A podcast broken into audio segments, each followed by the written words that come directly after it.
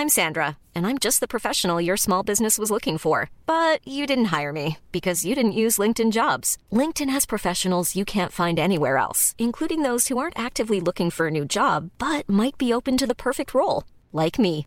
In a given month, over 70% of LinkedIn users don't visit other leading job sites. So if you're not looking on LinkedIn, you'll miss out on great candidates like Sandra. Start hiring professionals like a professional. Post your free job on linkedin.com/people today. Face à l'info, bonsoir à tous, ravi de vous retrouver. Édition spéciale ce soir, puisque d'un instant à l'autre, en ce moment même d'ailleurs, Elisabeth Borne, fraîchement nommée première ministre, elle arrive à Matignon. Vous voyez ici donc les images en direct. Elle arrive à Matignon avec euh, Jean Castex et elles vont, ils vont discuter tous les deux pendant peut-être quelques instants, 5, 10, 15 minutes, discuter des dossiers, discuter des sujets abordés, discuter et avoir quelques conseils. Donc Elisabeth Borne, 61 ans. Euh, vient d'être nommée première ou premier ministre. Elle a été trois fois ministre, on en parlera. Femme de gauche, caractère bien trempé. On fera un petit tour, un petit horizon un peu sur son parcours avec nos différents chroniqueurs. Alors pendant qu'on garde les images sur Matignon, euh, bonsoir à Charlotte Dornelas, Marc Menant, Dimitri Pavlenko, euh, Jean-Sébastien Ferjou qui est avec nous ce soir. Alors est-ce que je peux avoir tout de suite Gauthier Lebret sur place à Matignon pour savoir ce qui va se passer concrètement maintenant que le, le protocole est lancé? Eh bien, chère Christine, Jean Castex et Elisabeth Borne vont s'entretenir pendant une quinzaine de minutes pour euh, se passer le pouvoir. Quelques conseils euh, de Jean Castex envers Elisabeth Borne. Puis les deux protagonistes vont redescendre dans la cour d'ici, donc un petit quart d'heure. C'est d'abord Jean Castex qui prendra la parole pour faire son discours euh, d'adieu. Puis ça sera au tour d'Elisabeth Borne. Et puis Jean Castex devrait repartir à pied de l'hôtel de Matignon sous les applaudissements, on l'imagine, de ses collaborateurs avec lesquels il a travaillé pendant près de deux ans maintenant. Merci beaucoup, euh, mon cher Gauthier. Je vous relance quand même. Ce n'est pas une surprise, hein, ce choix. Hein. C'est peut-être une déception pour certains ou pas, mais en tout cas, ce n'est pas une surprise. Oui, la surprise, c'est qu'il n'y a pas de surprise, euh, chère Christine. Trois semaines d'attente pour euh, pas grand-chose. Le nom d'Elisabeth Borne, c'est le premier qui est sorti euh, dans la presse pour être favorite et eh bien pour, pour Matignon. Mais Emmanuel Macron, il a testé plusieurs noms hein, dans la presse cette semaine. Il a fait fuiter plusieurs noms sciemment pour tester justement ses possibles candidats. Je pense à Catherine Vautrin, ancienne députée des Républicains, qui avait voté contre le mariage pour tous. Ça a provoqué beaucoup de remous dans sa, dans sa majorité. Eh bien, Richard Ferrand et François Bayrou étaient vraiment contre la nomination de Catherine Vautrin. Donc c'est bel et bien Elisabeth Borne qui est aujourd'hui la deuxième première ministre de la Ve République, 30 ans après Edith Cresson.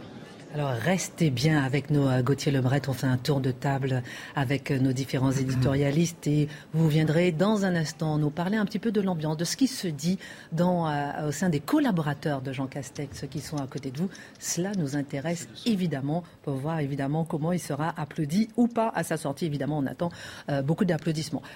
Charlotte, pour commencer avec vous, déjà peut-être sur le fait que ça soit une femme. Je sais. non mais bon, voilà. Il y a beaucoup de questions qu'on peut aborder ensuite euh, Dimitri.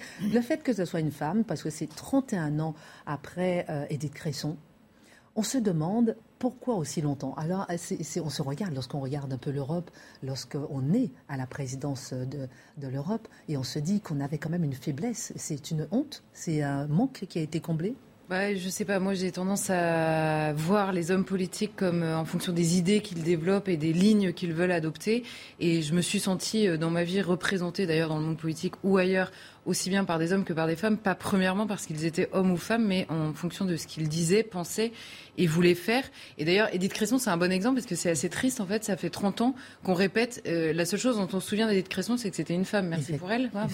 Non, mais euh, bah, c'est le résultat évident du fait qu'on cherche en permanence et depuis trois semaines, on nous explique, on, on, on... vous voyez dans le commentaire, on nous dit, Emmanuel Macron veut que ce soit une femme. Il nous avait déjà dit qu'il voulait que ce soit une femme, donc on n'était pas sûr qu'il allait prendre une femme. Et en fait, quand même, on aimerait bien que ce soit une femme. Bon, formidable. Et depuis trois semaines, à chaque fois, on se dit, de toute façon, la question qui se pose, c'est quelle ligne Emmanuel Macron va choisir pour son prochain quinquennat. Ça fait 21 jours qu'il est élu réélu président de la République et on en a encore à se demander la seule chose dont on était sûr c'est qu'il voulait une femme mais pourquoi faire et encore une fois est-ce que c'est une honte ou pas qu'on ait attendu si longtemps dans la vie politique il y a des femmes et j'aime bien prendre l'exemple de Marine Le Pen parce qu'en l'occurrence on comprend au second tour, ça a été vrai en 2017, c'était vrai à nouveau cette fois-ci, que être une femme ne suffit pas a provoqué l'accord de tous les progressistes de la Terre, me semble-t-il. Donc on a vu avec Marine Le Pen qu'il est possible d'être parfois en désaccord politique avec une femme.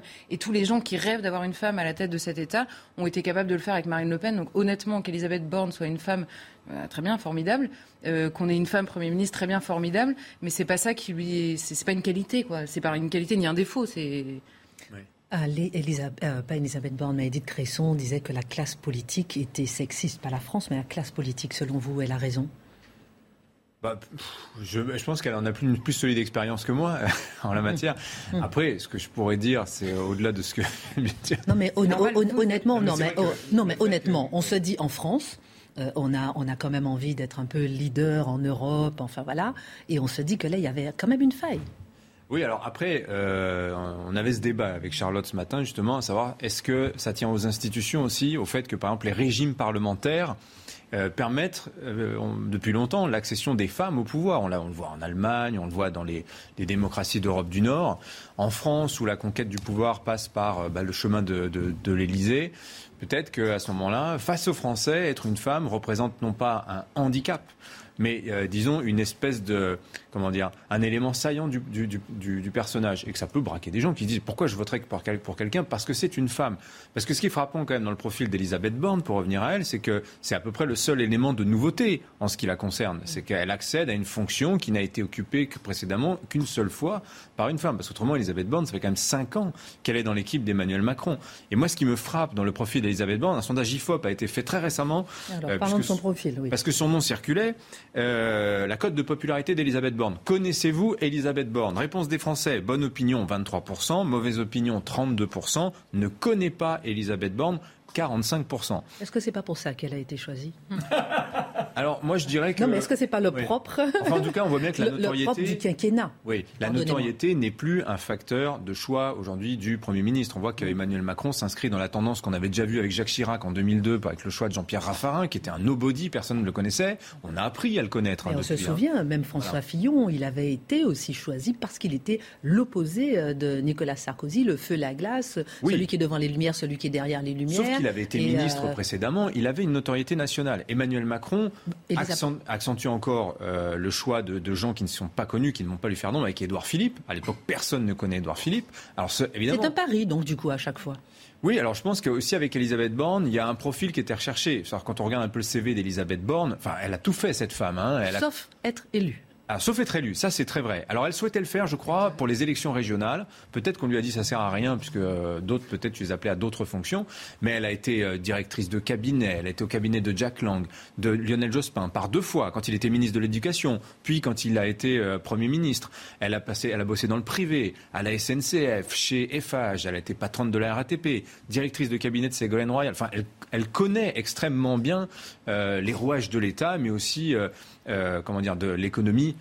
euh, privée. Et je pense qu'effectivement, euh, c'est cette, expertise, on dit toujours d'elle, c'est une technicienne, bah, c'est ça aujourd'hui qu'il vaut sans doute d'être choisi pour Matignon. On va revenir sur son parcours ministériel aussi. Bien sûr, on, va, hein. on va revenir sur son parcours, on écoutera la passation de pouvoir, on vous écoute dans un instant. Technicienne, vous l'avez dit Dimitri, mais technicienne de gauche. Ben voilà. Alors, je, peux mettre un petit aparté. Vous avez tous les droits. Ah non, non, parce que moi, ça m'agace. Première ministre, première ministre. J'allais vous poser la question. On sabre la langue et puis définitivement. Le, communiqué la présente comme première. Première ministre. Alors, bah, une fonction, elle ne change pas en fonction de l'individu, de son sexe, etc. On est Premier ministre. Voilà les aberrations dans lesquelles on s'est inscrit depuis des années et qui font qu'il y a une déperdition culturelle et qu'on a eu cette érosion qui fait qu'à un moment donné, on, on sera dans un baragouin institutionnalisé. Fermons la parenthèse, mais ça m'a fait du bien d'avoir cette éruption. Alors, revenons à, cette femme. Oui, l'important, quand on regarde, bah, comme le dit Dimitri, elle est relativement anonyme. Jean, Castex, était encore pire, puisqu'il venait vraiment de, nulle part. Ça montre que le président de la République veut avoir la main mise sur le gouvernement, que le vrai patron, c'est lui. Ça, c'est le premier point. Donnez-moi, mon cher Marc, vous allez continuer aussi hein, pour le deuxième point. Mais justement, sur ce point, sur le fait qu'elle ne soit pas euh, justement connue, je, rigolais euh, tout à l'heure, mais est-ce que c'est pas le propre du quinquennat? De toutes les façons, on ne peut pas avoir euh, deux fortes têtes, deux personnes très connu, justement. Sinon, ça ne fonctionnerait pas. Vous n'êtes pas d'accord avec moi C'est ce que c'est ce que je c'est ce que j'étais en train de vous dire, à savoir donc le président Macron entend être le patron et il veut quelqu'un à son service euh, comme, comme Premier ministre. Ça change avec d'autres qui l'ont précédé. Reste qu'il est vrai, François Fillon avait été choisi par Nicolas Sarkozy en espérant que ce serait plutôt un homme d'accompagnement qu'un homme de décision et qu'un guide. Revenons à la notion de gauche. voilà. La, notion de gauche, elle, est essentielle. Avec l'effritement général, la véhilité de Mélenchon de dire Mais le Premier ministre, c'est moi La République, c'est moi Eh bien là, que fait Macron? Il dit Mais regardez, peuple de gauche, moi je suis avec vous. On essaie toujours de me présenter comme étant ceci, comme étant cela. Eh bien moi, je tiens compte de ce que vous êtes. J'ai compris qu'il y avait une attente de votre part. Je badigeonne mon gouvernement sous cette couleur, celle d'une gauche progressiste, et par conséquent, ayant fait attention à vous, maintenant, ensemble, partons, et je vous attends pour la députation. J'ai encore beaucoup de questions, parce qu'on parlait tout à l'heure le fait qu'elle n'est pas élue, elle est euh, euh, candidate aux législatives, euh, on, en parle dans un instant. Juste, je vous redonne la parole, mais vous n'avez pas encore parlé, Jean-Sébastien Ferjou. Un président nouveau, un peuple nouveau, est-ce premier, un Premier ministre nouveau? Est-ce que ça donne la tonalité d'un gouvernement nouveau, selon vous?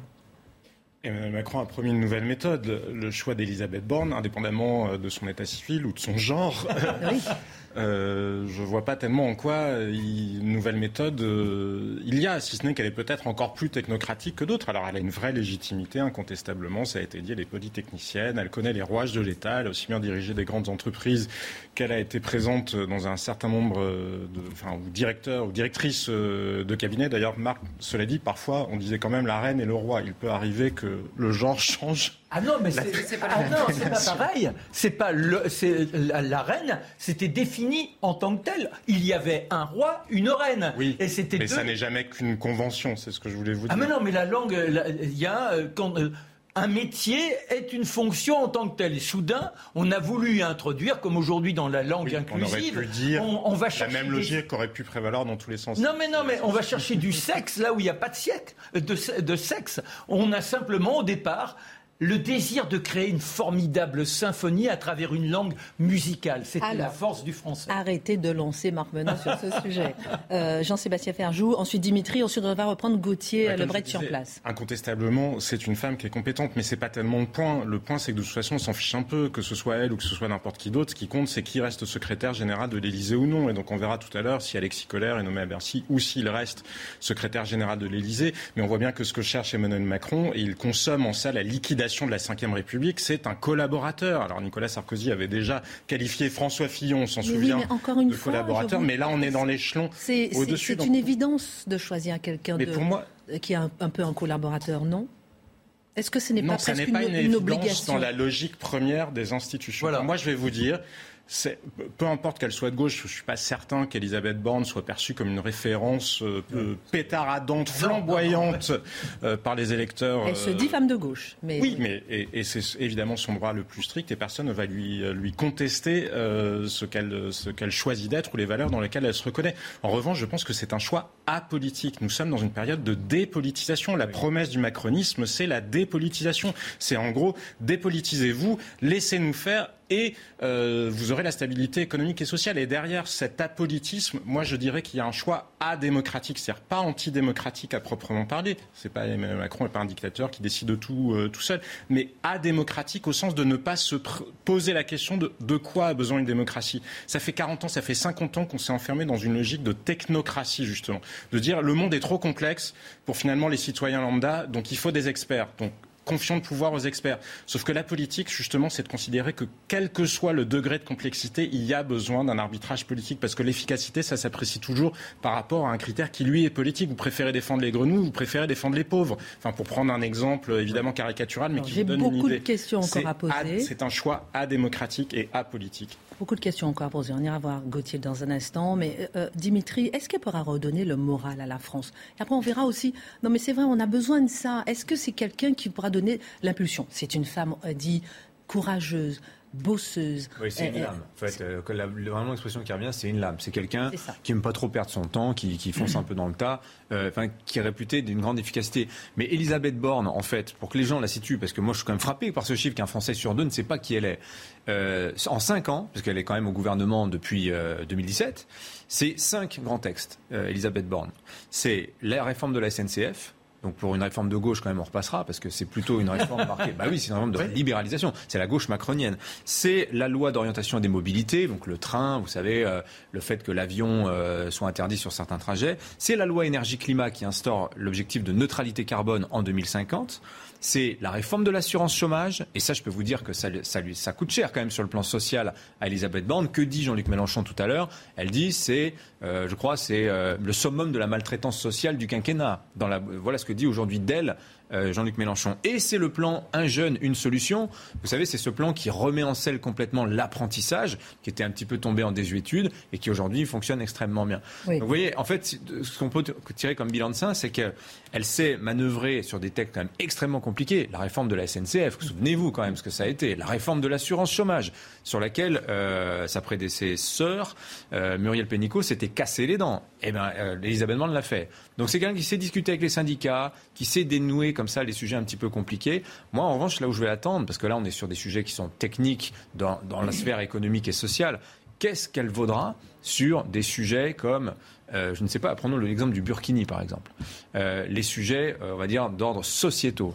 Là, on n'a pas de retour d'expérience, si vous voulez, d'Elisabeth Borne sur ces thèmes-là. Et ça va être un champ un petit peu nouveau. Et je dirais juste aussi qu'en contrepoint de Jean Castex, qui était le type sympa, monsieur terrain, comme on l'appelait, je crois que c'est le record, Jean Castex, mm. il fait 350 déplacements mm. en moins de 700 jours à Matignon. Donc c'est un tous les deux jours. Mm. Est-ce qu'Elisabeth Borne s'inscrira dans cette tradition ou est-ce qu'elle va rester enfermée dans son bureau à Matignon? Elle a cette réputation de grosse Hein, Alors, beaucoup de questions, évidemment. Et puis, quelles sont les différences peut-être avec Edith Cresson? On en parlera dans un instant. Quelle va devenir justement sa candidature législative dans le Calvados? On en parlera dans un instant. Je vous donne la parole, euh, Marc, tout à l'heure. On va rejoindre Gauthier Lebret qui est à Matignon en ce moment. Gauthier, vous qui êtes sur place, entouré des collaborateurs euh, et des anciens en fait collaborateurs de, Jean Castex et des futurs d'Elisabeth Borne, qu'est-ce qui se dit dans les couloirs à propos de, ou plutôt à l'extérieur, à propos de cette arrivée d'Elisabeth Borne à Matignon écoutez, Christine, c'est le moment de la loyauté, loyauté envers euh, Jean Castex, l'ancien euh, bientôt Premier ministre, et Elisabeth Borne, la nouvelle euh, Première ministre. Je vais continuer à dire Première ministre, même si ça déplaît à Marc Menant. On se disputera demain dans les, dans les couloirs de CNews gentiment. Mais donc Elisabeth Borne va redescendre dans quelques minutes avec Jean Castex pour cette fameuse passation de pouvoir. Prise de parole adieu de Jean Castex sous les applaudissements de ses 150 à 200 collaborateurs qui sont dans la cour. Puis discours et eh bien d'intronisation d'Elisabeth Borne et Jean Castex repartira normalement à pied eh bien, euh, de l'hôtel de Matignon. On le sait, Jean Castex n'aura pas de poste ministériel. Il a dit non à Emmanuel Macron. On a pensé un temps qu'il euh, accepterait bien un gros portefeuille euh, du côté du ministère de la Justice, mais Jean Castex l'a dit ce matin eh bien, dans les colonnes du Parisien. Il veut aller faire de la peinture, retaper sa maison du côté de Prades. Merci, euh, mon cher Gauthier. Donc, on guette avec vous euh, la sortie euh, d'Elisabeth Borne et de Jean Castex et cette passation de pouvoir que vous pourrez suivre en direct sur CNews d'un instant à l'autre dans quelques minutes. Alors, parmi les réactions, je vous donne la parole, hein, Marc. Maintenant, on a vu mm-hmm. celle de Jean-Luc Mélenchon que vous avez évoquée, où il dit que c'est la baisse des allocations d'un million de chômeurs, c'est elle. La suppression des tarifs réglementés du gaz, c'est elle. Le report de 10 ans de la de la, de, la fin du nucléaire, c'est elle. il dit effectivement en avant euh, pour la nouvelle maltraitance sociale. Votre réaction, Marc La première chose, c'est que Jean Castex, il est lucide. Il a compris qu'il n'était pas spécialement à la hauteur, donc il va faire de la peinture, il va, il va être à son niveau. Moi, je trouve ça très très bien. Vous êtes un peu dur. Non, pas du tout. J'ai suivi pendant deux ans et j'ai subi pendant deux ans. Alors, revenons à Elisabeth Borne. Oui, comme euh, le disait aussi bien Jean-Sébastien, Dimitri, et l'avait suggéré Charlotte avant, on administre. C'est-à-dire qu'aujourd'hui, on n'a plus des hommes politiques. Vous parliez tout à l'heure de celui qui est flamboyant, celui qui entraîne. Rappelez-vous même Pompidou à sa façon. C'était un homme qui apparaissait sur le perron, qui donnait une ligne. Après Chaban-Dalmas, la nouvelle société. Là où ça vacille, alors même Chirac, je dirais, quand il est Premier ministre de Giscard, là où ça vacille pour la première fois, c'est quand Barre devient le Premier ministre de Giscard Il n'est plus question d'entrer dans cet élan où on a fait croire aux gens qu'il y a de l'espoir. C'est rigueur, rigueur, rigueur. Maintenant, on compte. Et vous avez vu la, campagne, c'était ça. On avait des comptables. Aujourd'hui, ce ne sont pas des gens qui vous font rêver, ce sont des gens, comme disait Jacques Brel, chez ces gens-là, monsieur, on compte.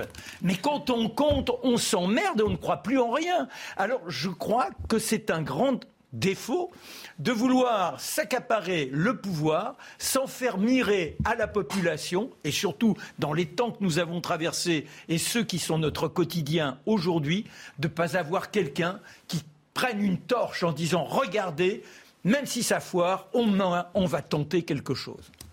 Selon vous, euh, Elisabeth Borne, euh, Première ministre, elle veut dire qu'Emmanuel Macron a trouvé sa Margaret Thatcher?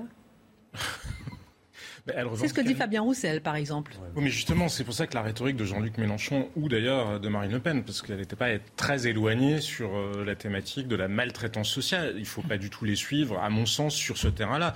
Pas d'ailleurs particulièrement parce que les solutions ou les choix faits ou portés par Elisabeth Borne se révéleraient très libéraux. Ça reste des, des choix extrêmement technocratiques. Mais parce que c'est dans l'autre sens qu'il faut regarder la situation. Y a-t-il plus de justice sociale quand vous avez une assurance chômage qui dysfonctionne, quand vous avez une assurance chômage qui fait que le niveau de chômage en France est supérieur à ce qu'il est dans la quasi-totalité des économies équivalentes euh, à celles de la France. C'est toujours dans l'autre sens qu'il faut le voir. Il y a un certain nombre de réformes qui peuvent être nécessaires. Maintenant, moi, ce que je déplore, c'est que celles qui ont été menées, souvent, elles manquaient de véritable euh, inspiration au sens d'aller jusqu'au bout. Regardez, on a parlé de la réforme de la SNCF. Mmh. Mais la réforme de la SNCF, bien sûr qu'il y avait du courage, il fallait Très difficile, oui. Oui, mais enfin, je veux dire, tout était dans la convention collective de ceux des nouveaux entrants. Tant que vous n'avez pas regardé ce qu'il y a dans la convention collective des nouveaux entrants, si vous mettez des, des, conditions qui finalement ont le même impact sur les finances publiques que euh, les gens aient ou non le statut euh, d'agent de la SNCF, ça ne change strictement rien. Et c'est là où justement on a besoin de personnalités politiques, de personnalités politiques qui assument des grands choix politiques et pas de gens qui s'enferment finalement dans des solutions technocratiques qui peuvent être parfois utiles, mais souvent, souvent qui ne vont pas au bout des choses parce que précisément, il n'y a pas la vision. Alors justement, profil, on dit qu'elle a un profil plus techno que politique. Dimitri, j'aimerais vous entendre peut-être sur le fait que quelles sont ses compétences économiques quand je pense au mur de la dette, à la hausse des taux, au pouvoir d'achat? Votre regard là-dessus? Ah bah moi je pense que ça c'est des sujets qu'elle maîtrise. Elle sort pas de Bercy, euh, ministère de l'économie, mais enfin, quand on est capable de piloter euh, la réforme de l'assurance chômage, quand vous vous mettez le nez dans, ce qu'est cette réforme, la complexité quand même du le, comme le SGR, comment ça veut dire quoi, Jean-Sébastien SGR Enfin, le salaire journalier de référence, salaire journalier de référence, qui, était le, point de crispation. Je hein. fais juste une petite parenthèse, puisqu'Emmanuel Macron vient de tweeter à propos euh, euh, d'Elisabeth Borne. Si c'est possible, on ira euh, rejoindre peut-être sa Miss Faxi sur place si on a le temps pour réagir à, ce, ah, il n'est pas, il n'est plus à, l'Élysée. Je. Emmanuel Macron euh, dit, chère Elisabeth Borne, Madame la Première ministre, écologie, santé, éducation, plein emploi, renaissance démocratique, Europe et sécurité ensemble. Avec le nouveau gouvernement, nous continuerons d'agir sans relâche pour les Françaises et les Français. Bah, en fait, il a fait le CV un peu d'Elisabeth de, Borne. et pourquoi il l'a choisi? Pourquoi il l'a choisi? Pour quelles compétences Et vous disiez donc pour ses compétences économiques ce dont on a besoin maintenant, pouvoir d'achat. Alors, euh, moi, je ne suis pas du tout inquiet sur ses capacités à gérer ça. Après, Première ministre, on gère pas tout. On a un gouvernement quand même euh, derrière. Ah, pour rebondir sur ce que dit Jean-Sébastien, moi personnellement, ça ne me choque pas qu'on nomme un techno, si vous voulez, mm. Premier ministre. Mm. Parce qu'aujourd'hui, on sait très bien que le centre du pouvoir politique, il est euh, clairement à l'Élysée. Et, euh, Elisabeth Borne va ne faire que comment dire, s'ancrer dans cette tradition d'une. elle va gérer les affaires courantes pour le compte de, de, de l'Élysée. Alors après, moi, je suis pas un grand expert de l'origine des institutions, mais, mais... ce n'est quand même qu'un ministre en soi, ce qu'ont été les ministres pendant la Ve République, pas seulement avant, quand les gouvernements étaient responsables devant le Parlement, mais ils sont quand même porteurs d'une responsabilité politique. Quand vous avez des gens qui ne, sont, qui ne se sont jamais fait élire, donc qui, par définition, ont tendance à être un peu plus éloignés du quotidien des Français, ça retire rien à leurs compétences intellectuelles ou... ou, euh, ou euh, Ça vous gêne ben, je trouve que oui, dans une démocratie, c'est peut-être euh, un peu ridicule hein, de le voir à l'ancienne, mais oui, il n'y a pas que la technocratie. Regardez la promesse d'Emmanuel Macron de dire mais on s'en fiche de la gauche de la droite, il n'y a que l'efficacité qui compte. Mais l'efficacité, elle s'apprécie toujours par rapport à un critère politique. Ça n'existe pas l'efficacité que vous prenez sans critère politique.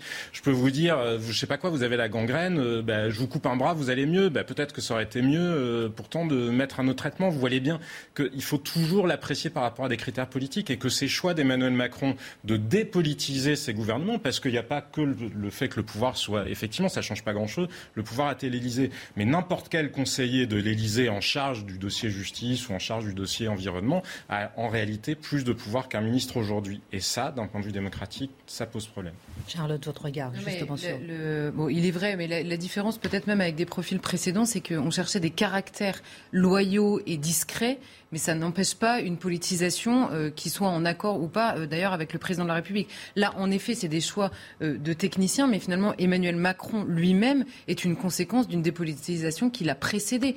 Pourquoi Parce que le le fait que le pouvoir soit à l'Élysée, moi je tiquais un peu là-dessus parce que je pense qu'il n'est même plus le, le, pouvoir politique n'est même plus à l'Élysée. Vous avez deux sortes, on va dire, de vision politique. Vous avez la vision sociétale, tout ce qu'on appelle sociétale, où en fait la seule vision qui compte, c'est le sens de l'histoire et le progrès qui n'est jamais discuté sur le fond des sujets, mais parce que c'est le progrès, parce que c'est le sens de l'histoire et parce qu'on avance et que c'est comme ça. Donc là-dessus, il y a une dépolitisation même des visions, on va dire, de l'homme et de sa place dans la société. Et sur tout ce qui est la gestion de la société, les questions de sécurité, etc., à chaque fois que vous avez des hommes politiques qui vous disent oui, mais là-dessus, on peut pas faire comme ça parce que tel traité. Là-dessus, on peut pas faire comme ça parce que Bruxelles a dit que. Là-dessus, on peut pas faire comme ça parce que la Commission nous bloque. Donc les décisions politiques ne sont sont plus à l'échelle française, on va dire, euh, de la politique. Alors parce qu'ils l'ont bien voulu euh, redonner le pouvoir, hein, c'est pas c'est pas euh, c'est pas une fatalité forcément, mais Emmanuel Macron a complètement embrassé cet état de fait. Et par conséquent, évidemment que lui-même, en effet, disant finalement les clivages politiques, ça ne sert à rien. Et moi, je pense que non, enfin, c'est pas tellement qu'il, qu'il, comment dire, qu'il dépasse la gauche et la droite, c'est qu'il les neutralise en permanence, il les absorbe. Le seul fait qu'il fasse fuiter des profils différents qui font hurler précisément sur des questions de clivage politique de fond, euh, prouve qu'il est capable de tout. Sur les questions sociétales. Évidemment. Alors justement, Jean Castex, il passait bien, on va dire, hein, sur le côté ruralité, les territoires. Est-ce que Elisabeth Borne, elle n'est pas trop parisienne, Marc Menon? Ben, Elle est surtout trop euh, administration. Hmm. Elle incarne, elle incarne ces grandes écoles du formatage. C'est-à-dire qu'on n'est pas avec quelqu'un qui se pose des questions. Moi, je veux bien que l'on compte. mais quand on a des gens qui sont de plus en plus confrontés... Pardon, mon cher Marc, de vous interrompre. Mais juste les images qu'on voit pour l'instant, on rappelle qu'on est à Matignon, on attend d'un instant à l'autre la sortie euh, de Jean Castex et de la Première ministre Elisabeth Borne. L'entretien entre, euh, entre deux dure un petit peu parce qu'il était prévu euh, de durer un quart d'heure et il se prolonge un peu. Ils vont sortir d'un instant à l'autre. Pardonnez-moi, Marc. Non, mais la froideur de l'analyste c'est pas une réponse au peuple. Aujourd'hui, vous avez des gens qui sont de plus en plus en difficulté. On ne peut pas continuer à dire bah oui, mais on n'y peut rien. Ce qui compte, c'est qu'à la fin, euh, on arrête de creuser le trou de ceci, on arrête de creuser le trou de cela. Il faut que les gens, le matin, quand ils se lèvent, et les jeunes qui ont connu cette déperdition pendant deux ans, il semblerait quand même que pour mm. beaucoup, la dépression les ait mm. carrément accaparés, que ces jeunes n'aient non plus envie de se lever le matin. Si on leur dit, bah oui, mais on fait attention, là, le prix, comme on va avoir moins de blé à cause de l'Ukraine, on, a la, on a la sécheresse, etc. Bon, bah, on, on vous donnera éventuellement, comme l'avait dit d'ailleurs le président Macron face à, à Marine Le Pen. Marine Le Pen qui essayait de dire je vais diminuer la TVA, elle disait non, non, nous on donnera une petite enveloppe. C'est-à-dire que la réponse du président de la République était une politique de dame patronesse. C'est-à-dire que, ben voilà, écoutez mes pauvres, on ne vous laissera pas comme ça, on vous donnera un petit quelque chose quand même à la fin du mois. Vous imaginez que c'est comme ça que vous tenez un pays? Quand on regarde l'histoire, j'arrête deux secondes, il y a toujours des prémices, des secousses comme ça. Et pour vous, mon cher Max, c'est l'élite qui nomme l'élite. Ben oui, c'est exactement ça. Le, sujet, Jean-Sébastien c'est ce qu'on en fait. Ça me rappelle cette fameuse phrase de Nietzsche, euh, vous savez, quand il disait on apprend trop et on ne pense pas assez. Ben, les technos, c'est exactement ça. Mais le procès, c'est pas aux technocrates il faut le faire. Ça ne devrait pas tarder. On va, je, je, vous prie de bien vouloir m'excuser, mais on voit ici à l'image Jean Castex et Elisabeth Borne qui sortent euh, donc à l'instant même de Matignon après s'être entretenus euh, euh, près de 20 minutes environ. On va les écouter. D'abord Jean Castex et Elisabeth Borne pour la passation de pouvoir.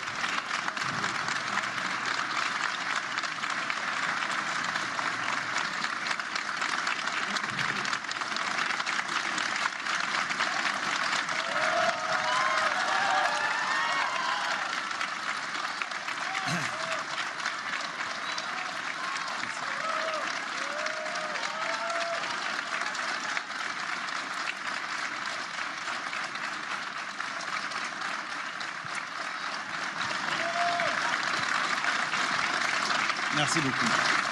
Madame, Madame la Première ministre, chère Elisabeth,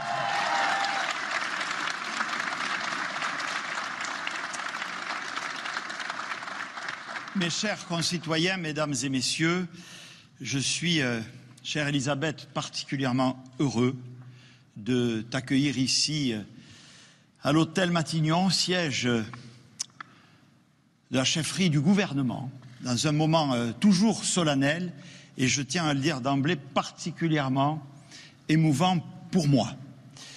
Je voudrais d'emblée, si tu me le permets, exprimer euh, toute ma gratitude et ma reconnaissance après euh, ces mois qui, depuis euh, juillet 2020, m'ont conduit à la tête du gouvernement de la République à faire face avec euh, le peuple français à une série euh, d'événements tout à fait exceptionnels, difficiles, douloureux. Et euh, je voudrais d'abord exprimer évidemment ma reconnaissance au président de la République de m'avoir euh, fait l'honneur et donné euh, la possibilité d'exercer cette très haute fonction et j'allais dire tout simplement de servir mon pays. Je voudrais dire aussi au peuple de France combien je sais que les mois écoulés, marqués par une crise sanitaire inédite, ont été euh, difficiles. Combien cela a engendré de décès, de souffrances. Combien nous avons dû prendre, sous l'autorité du chef de l'État, des mesures euh, difficiles. Mais je veux ici saluer la résilience de nos concitoyens, la solidarité qu'ils ont euh, exprimée au-delà des contestations qui se sont fait jour, mais dans l'ensemble, nous avons ensemble fait face. J'ai essayé, avec le gouvernement, avec l'ensemble des services publics, de mener le bateau dans ces circonstances euh, tout à fait exceptionnelles avec, euh, je le redis, un seul objectif, protéger, apaiser, expliquer, rassembler, fédérer. Ces remerciements, je les dois aussi évidemment à l'équipe euh, gouvernementale dont tu faisais, chère Elisabeth, partie. Et au-delà de cette équipe, à mon cabinet, bien sûr, au service exceptionnel qui, tu le verras, travaille ici à Matignon, mais tu les connais déjà, pour l'essentiel. Et au-delà, à l'ensemble des agents et fonctionnaires de l'État et du service public. Pour ceux qui en doutaient, ça n'a jamais été mon cas, la France a montré qu'elle disposait d'un État et d'agents du service public formidables. Bien sûr, bien sûr, comment ne pas évoquer d'abord celles et ceux qui concourent à notre service public de santé, public et privé d'ailleurs, qui depuis le premier jour ont fait face avec un courage et une abnégation absolument exceptionnels à toutes les vagues de la pandémie. Combien de fois me suis-je rendu à leur côté dans les services de réanimation, d'urgence, dans les hôpitaux, dans les établissements de santé, dans les centres de vaccination? Je veux leur redire, en votre nom, la gratitude infinie de la nation pour ce qui s'est passé. Nous avons, mon gouvernement a tenté, à la demande du chef de l'État, d'en tirer déjà, ça s'est appelé le Ségur, toutes les premières conséquences pour remettre à niveau ce service public dont la pandémie a rappelé une nouvelle fois le caractère absolument indispensable. Et je sais, chère Elisabeth, que tu auras à cœur de poursuivre cette action. Ma reconnaissance s'exprime également aux membres du Parlement et notamment à la majorité parlementaire qui m'a toujours été fidèle, d'une grande loyauté, qui a pris ses responsabilités. Et je crois dans le plus grand respect et de l'état de droit et des prérogatives de la représentation nationale. La crise sanitaire, vous le savez, n'a pas été le seul événement auquel nous avons dû faire face. Plus près de nous, évidemment, la guerre aux portes de l'Europe, en Ukraine, qui n'a pas fini de faire peser toutes ses conséquences, y compris ici, dans notre pays, et je sais que c'est une des priorités que tu auras à cœur de traiter. Mais euh, je veux avoir une pensée particulière en ce moment aussi pour les victimes des attentats, des attentats euh, terroristes qui ont meurtri euh, notre pays, alors que je me trouvais ici à l'hôtel Matignon. Je pense bien sûr à Samuel Paty, l'attentat de Conflans-Sainte-Honorine. Mais je pense aussi à Stéphanie Montfermé et l'attentat terrible dans ce commissariat. Je pense aussi aux victimes, aux trois victimes, à Notre-Dame-des-Anges, à Nice. Je pense aussi à ce policier assassiné en Avignon. Tout cela marque beaucoup la nation et renforce notre détermination, et je sais combien tu la partages, à lutter sans relâche contre le séparatisme et le terrorisme. Je me suis donné sans retenue à cette belle et haute fonction, en veillant toujours à ce que je crois fondamental, à ces valeurs que nos concitoyens attendent par-dessus tout, au-delà des décisions qu'il nous faut prendre. L'engagement, la sincérité, le bon sens et la proximité. La société souffre. Certains de nos concitoyens rencontrent des difficultés. Ah, le peuple français est un peuple exigeant tu le sais. Il ne prend rien pour argent comptant. Il soupèse tout. Mais il sait faire face. C'est un grand peuple, un peuple politique. La fonction, chère Elisabeth, n'est pas davantage exempte d'exposition et de critique. On dit même qu'elle a été créée pour ça. Hélas, chère Elisabeth, je crains qu'une de ces critiques te soit épargnée, celle relative à ton accent. Personne n'est parfait.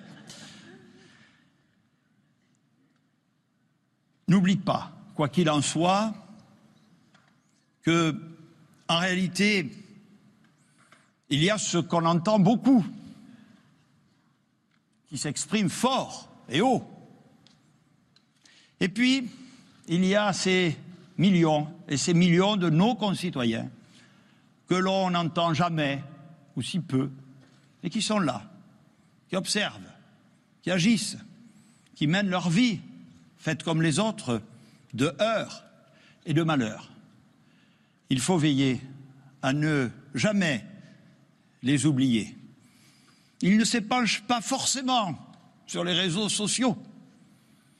Ils n'occupent pas forcément les chaînes d'information continues. Mais ils sont là et ils sont la colonne vertébrale de la France. Cette France qui est confrontée, tu le sais, à d'immenses défis.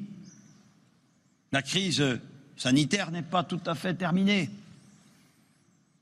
La crise en Ukraine et toutes ses conséquences sont là.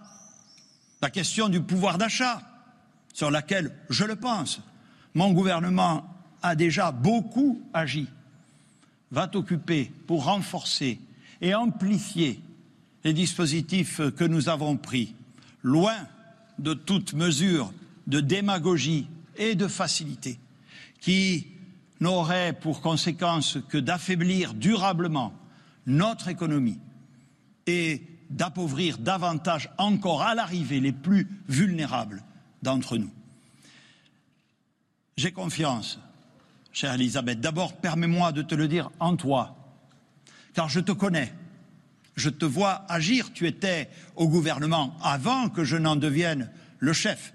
Mais depuis juillet 2020, j'ai pu, je veux le dire à la nation, observer tes immenses qualités de droiture, d'intégrité, de compétence, de volontarisme, ton aptitude certaine à relever les grands défis que le président de la République a soumis au peuple français à l'occasion de l'échéance majeure qu'est l'élection présidentielle.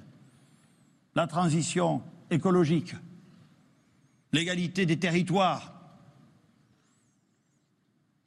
l'aspiration à la justice et à l'égalité, toutes ces valeurs que tu as ancrées en toi-même et depuis longtemps. Surtout, j'ai confiance dans le peuple de France, dans les grands talents que celui-ci recèle, pour qu'ensemble, de façon solidaire, déterminée par notre travail, par nos efforts partagés, nous puissions faire face à ces grands défis. Je serai autant que tu le souhaites à tes côtés, ma chère Elisabeth. Comme je l'ai dit et annoncé, je ferai, en ce qui me concerne, un pas de côté, en sortant de la vie politique nationale, dans laquelle je ne suis finalement entré qu'un peu par effraction en juillet 2020. Je continuerai bien sûr à servir notre pays. Il y a tellement de façons de servir son pays quand on l'aime en dehors de la politique. À toi-même, au gouvernement de la République et à l'ensemble de nos concitoyens, à notre pays, à l'Europe aussi, je souhaite de tout cœur bonne chance. Je souhaite le meilleur, car je n'en doute pas, nous en sommes capables. Je vous remercie.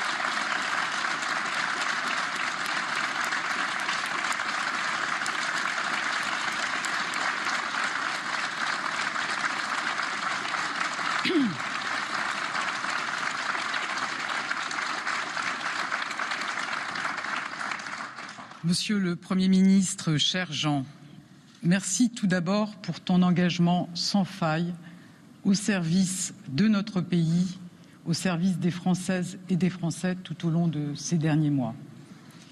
Merci aussi pour euh, tes mots et puis merci pour les nombreux combats que nous avons menés ensemble, précisément au service des Français. Alors, je suis sûre que beaucoup de Françaises et de Français comme moi, un pincement au cœur au moment où tu t'apprêtes à quitter tes fonctions. Parce que tu as su conquérir le cœur des Français en sillonnant sans relâche notre pays, en allant à leur rencontre. Tu le sais, je crois, tu as certainement battu tous les records sur le nombre de déplacements euh, d'un Premier ministre. Mais ça nous a permis de découvrir, au-delà de tes grandes qualités d'écoute et d'apprécier tes qualités humaines, toute ta sincérité et toute ta capacité, je veux dire, d'empathie vis-à-vis de nos concitoyens. Alors tu l'as rappelé quand tu as pris tes fonctions il y a bientôt deux ans, les défis étaient immenses. D'abord, la crise sanitaire était toujours là dans notre pays et on nous annonçait une crise économique et sociale sans précédent. Grâce à ta détermination, à ton engagement, je pense qu'aujourd'hui, on peut le dire, les résultats sont là. Nous avons pu protéger les entreprises.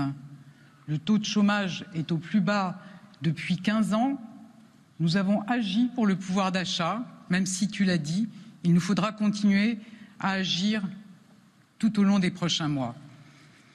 Moi, je voudrais dire à quel point j'ai apprécié de travailler à tes côtés pendant ces 22 mois.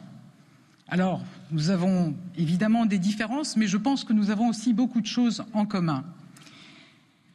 D'abord, nous partageons la conviction que les politiques publiques doivent se bâtir dans le dialogue. Le dialogue avec les élus, avec les partenaires sociaux, avec les associations avec lesquelles nous avons travaillé sans relâche tous ces derniers mois. Et puis, même si nous venons de familles politiques différentes, je pense que nous sommes également attachés à l'intérêt général, à la cohésion de notre pays, à l'égalité des chances. Et ça, j'ai pu le mesurer, notamment dans les projets que nous avons portés ensemble pour la jeunesse. Alors, vous pouvez compter sur moi pour poursuivre dans cette voie face aux nombreux défis que tu as rappelés qui sont devant nous. Je pense notamment à la situation internationale, mais aussi aux défis climatiques et écologiques sur lesquels il faut agir plus vite et plus fort. Et je suis convaincue que nous pourrons le faire en associant encore davantage les forces vives de nos territoires, parce que c'est bien au plus près des Français qu'on trouvera les bonnes réponses. Et c'est bien tout le sens aussi de la nouvelle méthode voulue par le président de la République. Alors, comme vous l'imaginez, je, suis évidemment très émue ce soir et je ne peux pas m'empêcher d'avoir une pensée pour la première femme qui a occupé ces fonctions, Édith Cresson. Et peut-être je voudrais euh, dédier cette nomination à toutes les petites filles en leur disant allez au bout de vos rêves et rien ne doit freiner le combat pour la place des femmes dans notre société.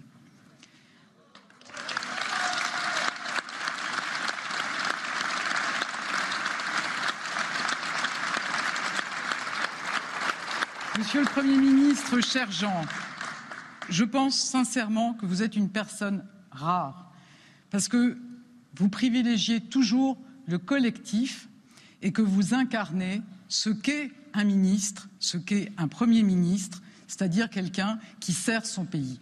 Donc merci très sincèrement et bravo.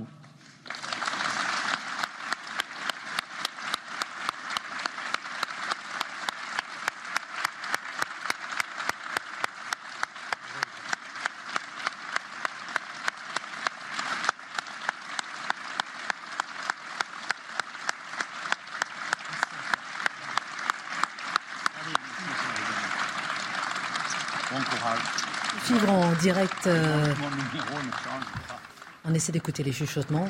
On a entendu bon courage.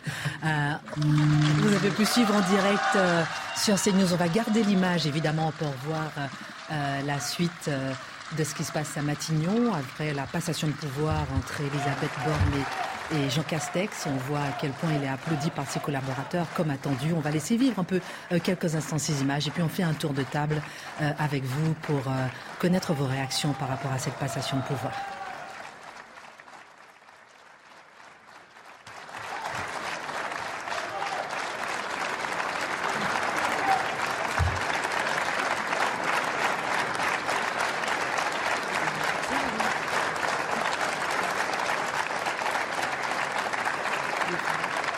on va faire un, tour de table pendant que Jean Castex salue ses collaborateurs pour la dernière fois. premier mot, je dirais, émouvant. Charlotte.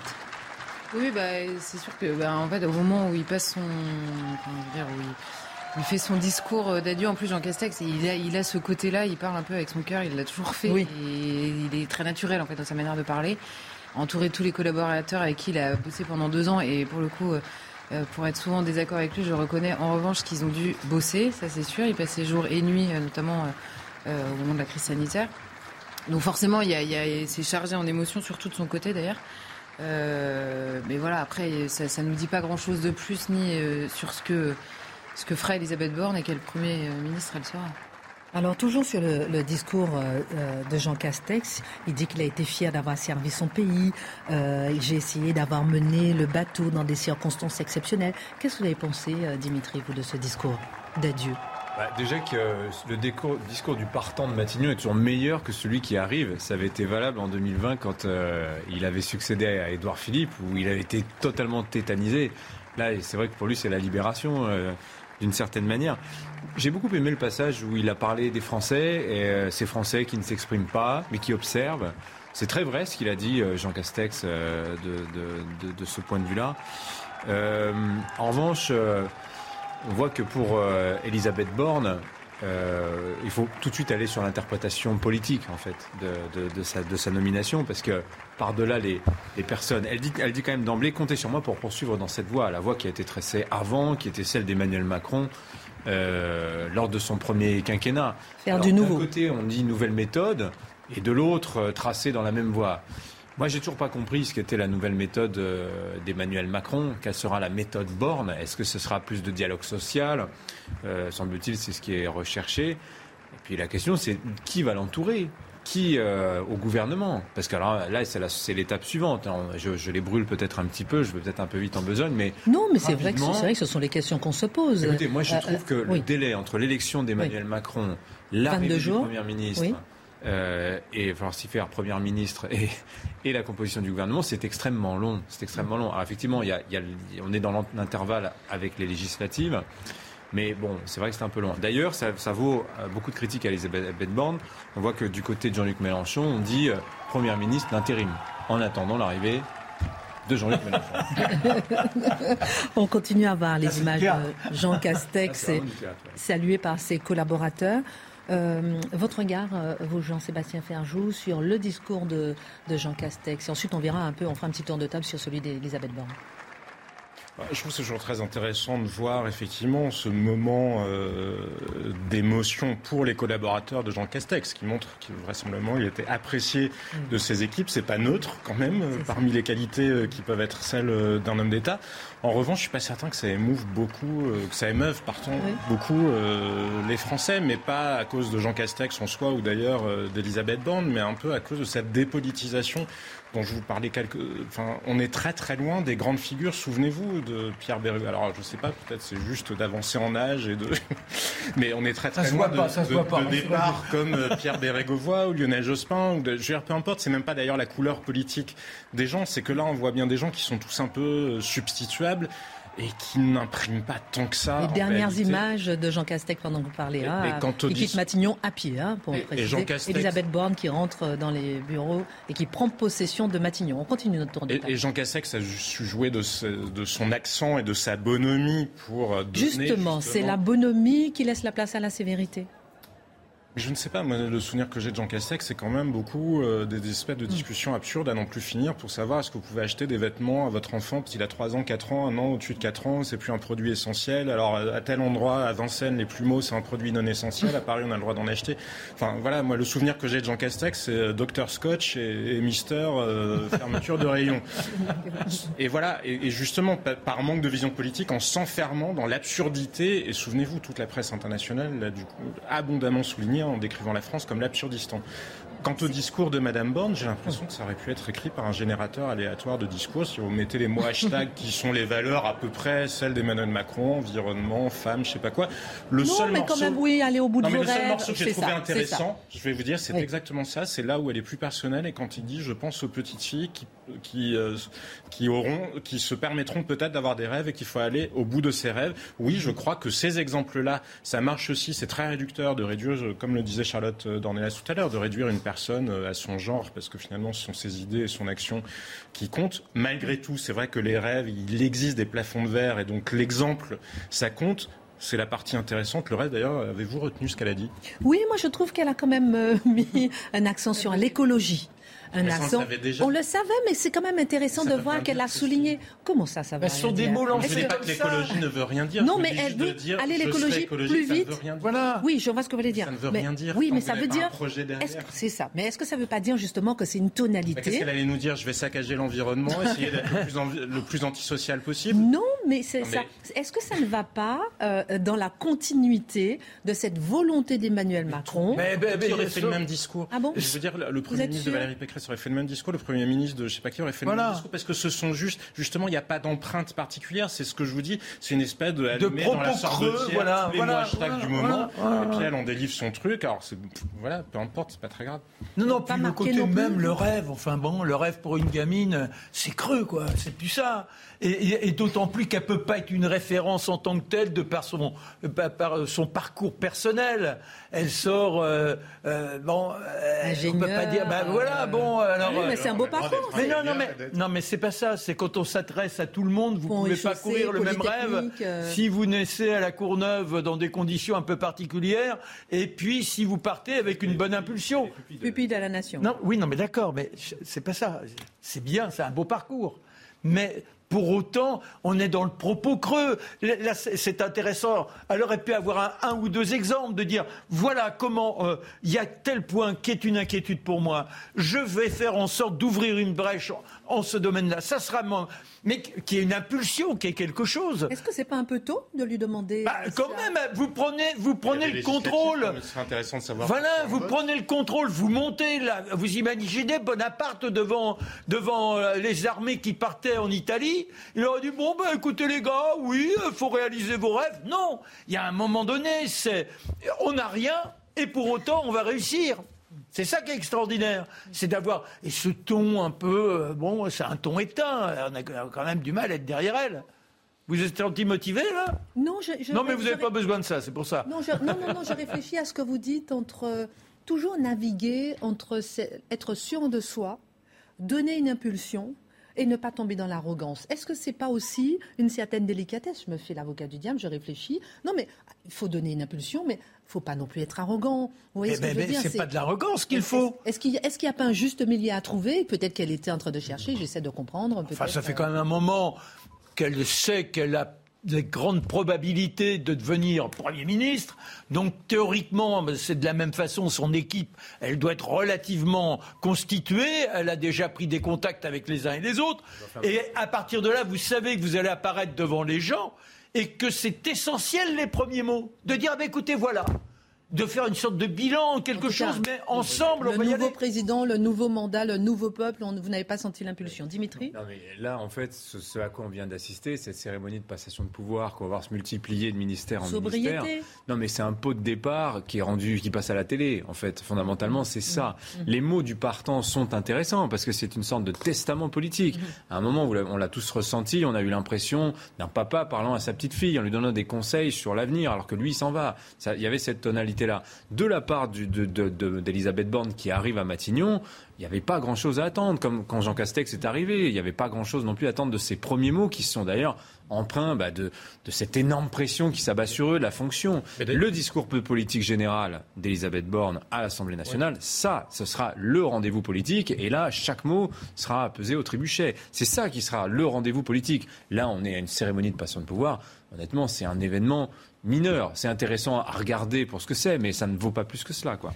oui, là c'est la première fois qu'on voit Elisabeth Borne dans les habits euh, du Premier ministre, euh, de Première ministre, je vous prie de bien vouloir m'excuser. Dans un instant, on va joindre Gauthier Lebret euh, à Matignon pour un peu résumer cette soirée de passation de pouvoir. Vous vouliez réagir, Jean-Sébastien Non, mais je suis d'accord avec ce que dit Dimitri, au sens où le vrai moment politique sera le discours de politique générale d'Elisabeth Borne. Après, je pense qu'il ne faut pas lui faire de mauvais procès. C'est-à-dire qu'elle a été choisie parce qu'elle est Macron compatible. C'est-à-dire c'est une femme qui a survécu à Ségolène Royal. Elle a été directrice de cabinet de Ségolène Royal. Je me souviens qu'il y avait eu un portrait de Libération qui disait qu'elle avait réussi à durer plus d'un an. C'est pas mon opinion personnelle, mais beaucoup d'articles de presse l'ont répété. Être collaborateur de Ségolène Royal, c'est une mission euh, qui n'est pas de tout repos. Donc voilà, Elisabeth Borne sait effectivement travailler dans des environnements difficiles. Emmanuel oui, elle a travaillé avec Jospin, Jacques Lang, Bertrand Delanoë. Super directeur de cabinet. Donc si vous choisissez un super directeur de cabinet, ne lui demandez pas de se comporter comme une, rockstar le lendemain matin parce que c'est pas le casting sur lequel il a été choisi. Alors on peut le regretter pour, euh, par nostalgie politique ou par rapport à une idée différente qu'on se fait des institutions, mais par rapport à la feuille de route que lui donne Emmanuel Macron, que pouvait-elle finalement être d'autre là, là, elle été dans une franchise totale parce qu'on a compris qu'elle était en dormance et qu'elle le resterait. Alors on va aller euh, euh, retourner à Matignon. Gauthier Lebret, vous avez suivi en direct comme nous justement cette passation de pouvoir. Que retenez-vous et qu'est-ce que, qu'est-ce que vous pouvez nous témoigner, euh, vous qui êtes sur place? Alors là, la garde républicaine, Christine, est en train de repartir, preuve que cette passation de pouvoir est bel et bien terminée. Ça y est, la France a une nouvelle première ministre, la deuxième donc de la Ve République et première mission pour Elisabeth Borne, eh bien former un gouvernement qu'Emmanuel Macron nommera ensuite. On verra si le Conseil des ministres est reporté et n'a pas lieu mercredi exceptionnellement euh, cette, semaine pour eh bien cause de nomination euh, euh, du gouvernement, puisque vous le savez, la haute autorité doit se pencher eh bien sur le cas de chaque ministre, de chaque candidat pour pour éplucher eh bien, toutes leurs déclarations euh, de patrimoine. Donc tout ça va prendre euh, du temps. Et puis euh, Jean Castex, lui, va repartir du côté de Prades. Vous savez, il a été longtemps maire de Prades, Jean Castex, Jean Castex, qui a donc fait un discours où il est revenu sur les épreuves que la France a vécues pendant qu'il était ici à Matignon. Je pense notamment évidemment au Covid et puis au terrorisme. Il a notamment eu un mot pour, pour Samuel Paty. Gauthier Lebret, quels seront les premiers dossiers d'Elisabeth Borne? Eh il y a les élections législatives, évidemment, euh, euh, Christine, qui vont avoir lieu. On est en pleine campagne pour euh, les, législatives. Elle fera ensuite, après le 12 et 19 juin, eh son discours de politique générale. Le premier, le tout premier dossier, je vous le disais, c'est évidemment de nommer un, gouvernement, de former un gouvernement avec le président de la République. Et puis la, la réforme brûlante, ce pourquoi Elisabeth Borne est là aussi, puisqu'elle a réussi plusieurs réformes, comme celle de l'assurance chômage, comme celle de la SNCF, c'est bien sûr la réforme des retraites. Merci à beaucoup Gauthier Lebret pour euh, ce témoignage sur place. Euh, qui est-ce qui veut encore réagir sur euh, cette nomination d'Elisabeth Borne avec, on a dit, je voulais vous relancer peut-être tout à l'heure sur le fait, c'est les différences avec, avec Edith Cresson, 31 ans après. Qu'est-ce qui a changé 31 ans après? Quelles seront les différences selon vous? Hmm. entre ces deux femmes premières ministres Bonne question. Euh, est-ce que la France a changé Par exemple, est-ce que la France a changé Est-ce qu'on est euh, euh, plus tolérant vis-à-vis d'une femme qui sera, qui est première ministre Est-ce qu'on sera vraiment plus à l'écoute Comme le disait Charlotte tout à l'heure, c'est vrai qu'on a eu là Valérie Pécresse qui a félicité d'ailleurs Elisabeth Borne. On a eu Marine Le Pen, beaucoup de femmes justement. Ah oui, mais c'est pour ça c'est plus un choc. C'est-à-dire que même depuis. Mais non, mais c'est-à-dire qu'il y a un moment de, quand, quand, non, mais quand Racontez-nous quand vous étiez choqué. non, non, quand je dis un choc, c'est pas être choqué. Un choc, c'est-à-dire une sorte de coup de poing quand Edith Cresson est nommée, il y a quelque chose qui, tranche, parce qu'il il fallait remonter à la royauté pour voir des femmes en toute puissance, euh, Blanche de Castille, euh, Catherine de Médicis, Marie de, Médicis. Là, il y avait des femmes. Mais depuis la République, aucune femme ne s'était véritablement euh, distinguée. Il fallait aller du côté des révolutionnaires pour voir jaillir Louise Michel. Donc, quand même. Pardon? Il y en a des figures comme Simone Veil. non, mais d'accord. Non, mais, n'apparaissent pas en politique. Mais non, mais Simone elle vient après, euh, après euh, euh, comment, Edith Cresson. Si j'ai bien quoi Bah oui. Simone Veil, mais pas du tout, Marc. Quoi Simone Veil, elle est, elle, est la ministre de, de dans comment les Dans les années 70. C'était avant. Oui, pardon, voilà, et après, pardon. Ouais. quand elle est la ministre de Giscard, etc. mais ce que je veux dire par là, en tant que chef de gouvernement, il y avait quelque chose qui, qui tranchait véritablement mais ensuite, les femmes on, se sont imposées largement dans le paysage politique.